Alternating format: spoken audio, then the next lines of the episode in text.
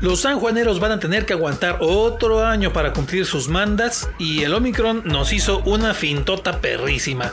¿Cómo estuvo eso? Aguante tantito que ahorita les platicamos esto en la oruga del meme que ya está arrancando y lo llevará por las noticias más virales de la semana que terminó. Soy Toño Castro y empezamos la primera ruta del 2022 en la oruga en la que no se tiene que preocupar porque no tiene pago boost. Aquí es de gratis.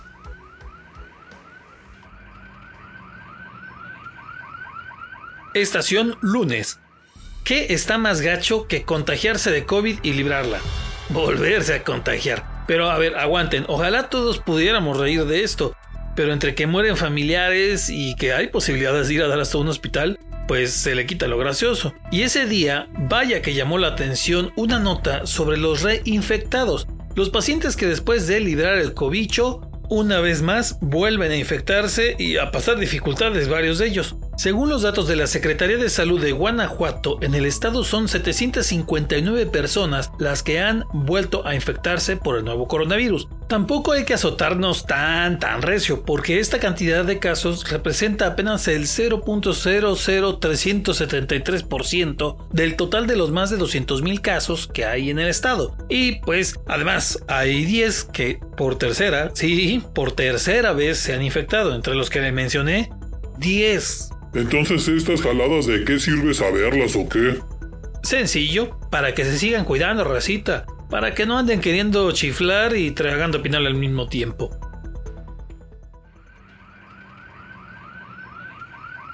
Estación martes. Desde que llegó a México, la variante Omicron ya tenía a la raza bien ciscada. Y en pleno Día de los Inocentes soltaron una bombita en el Twitter.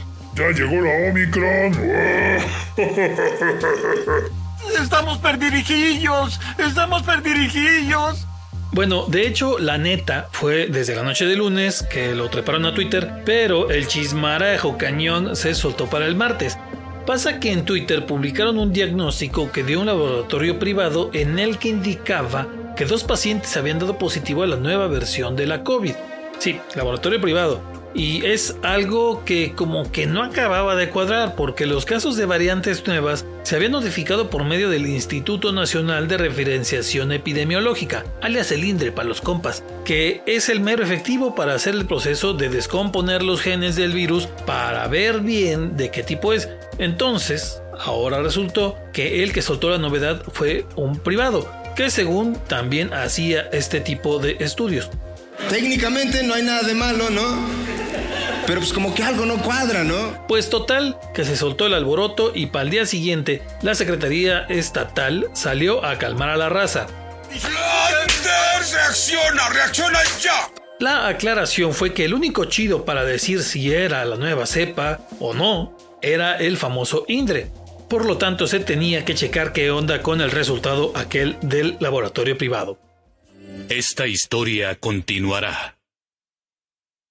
De inmediato. Estación miércoles. Pues ya para el miércoles en la mañana, el secretario de Salud dijo que no nomás eran dos, sino cinco los casos que había diagnosticado este laboratorio, el privado, pero que eran imprecisos porque lo que hicieron fue una prueba que podía detectar otras variantes, pero como era positiva COVID, pero no a las variantes positivas que ya están aquí en el estado, ah, pues entonces es Omicron, ¿no? ¿Qué, pues, ¿qué puede pasar?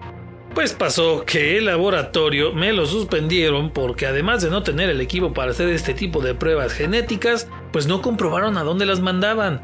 Además de que no le habían avisado a papá gobierno que habían detectado eso y pues por ley están obligados a hacerlo. Pues total que a los cinco casos les volvieron a tomar muestras y pues las mandaron ahora sí al INDRE para que las checaran. Y mientras tanto por aquí la raza que ya estaba toda alborotada. Esos bastardos me mintieron.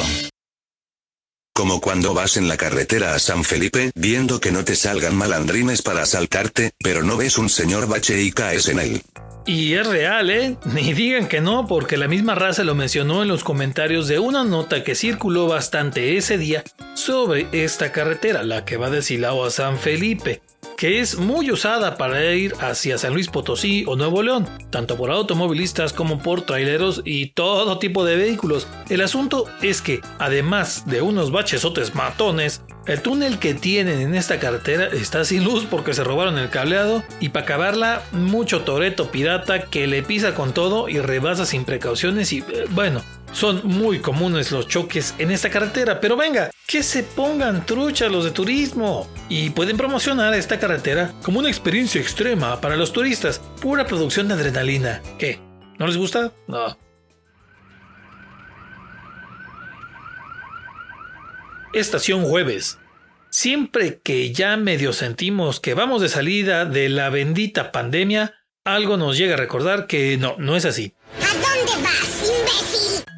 Y ahora es una de las tradiciones más arraigadas de México, las peregrinaciones a San Juan de los Lagos. Muchos de los sanjuaneros que en 2021 se quedaron con la manda pendiente, pues otra vez van a tener que dejarla para el siguiente año, porque resulta que del 31 de enero al 2 de febrero se va a cerrar la Catedral Basílica de San Juan de los Lagos, a donde llegan miles de peregrinos cada año. La misma catedral anunció a través de un video que los albergues que hay cerca de ese lugar van a estar cerrados y se llama a los fieles para que pospongan sus viajes para la época de Pascua. Como quien dice, les ampliaron el plazo para que no viajen en bola y lo dijeron claramente, ¿eh? es por el riesgo de la variante Omicron de la COVID.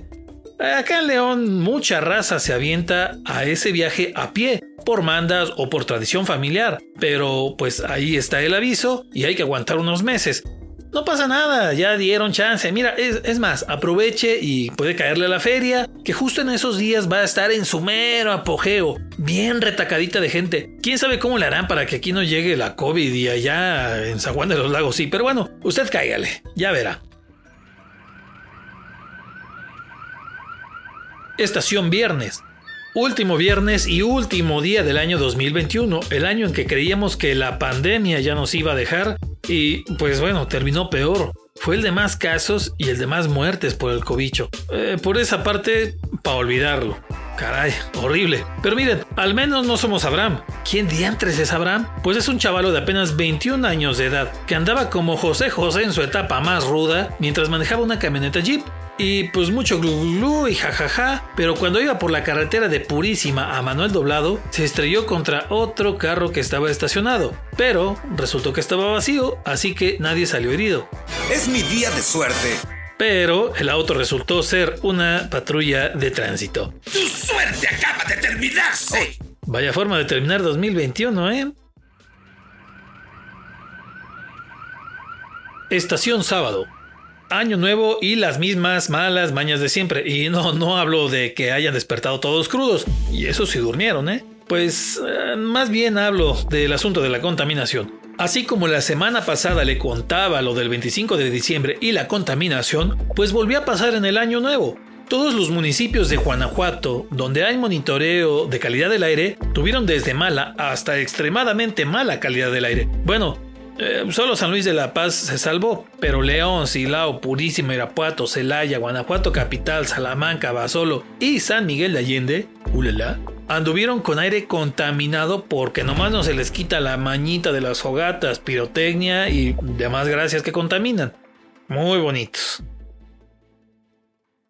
También en ese primer día de 2022, con la raza todavía echando más recalentado, la controversia se armó en las declaraciones del arzobispo leonés Alfonso Cortés, que en la misa del primero de enero comentó que hay preocupación porque ya son menos las parejas que se casan y prefieren vivir en unión libre. Según esto, 3 de cada 10 parejas en León están así, nomás arrejuntadas, así, sin casorio ni nada. Y ya no la sabemos. Por un lado está el Team Me Quiero Casar, que es el de los que se pusieron calzones rojos en la noche de Año Nuevo o se metieron abajo de la mesa. Y del otro lado está el Team ¿Pa qué me caso? Con esos que se pusieron el calzón amarillo o, quizá ni siquiera se pusieron.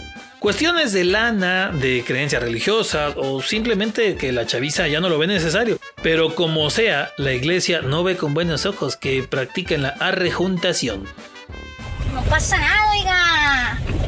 Entienda. Estación Domingo. Pues algo se traen los de la zona de León, San Pancho y Purísima del Rincón. Porque traen un tino perrísimo para chocar con vehículos oficiales. Ahora en la mañana de este domingo fue una ambulancia del IMSS. La ambulancia iba como de la Deportiva del Estado hacia el estadio aquí en León. Y un auto Versa rojo iba circulando sobre Paseo de Jerez como de Mariano Escobedo hacia Punto Verde, pero le tocó el semáforo rojo al carro, le valió madre y ¡tran! Le dio a la ambulancia que llevaba un herido arriba. Eh, se salió de control del vehículo y hasta terminó volteado a medio Boulevard López Mateos. El herido que llevaban en la ambulancia no tuvo lesiones graves, pero uno de los paramédicos que iba ahí sí las tuvo.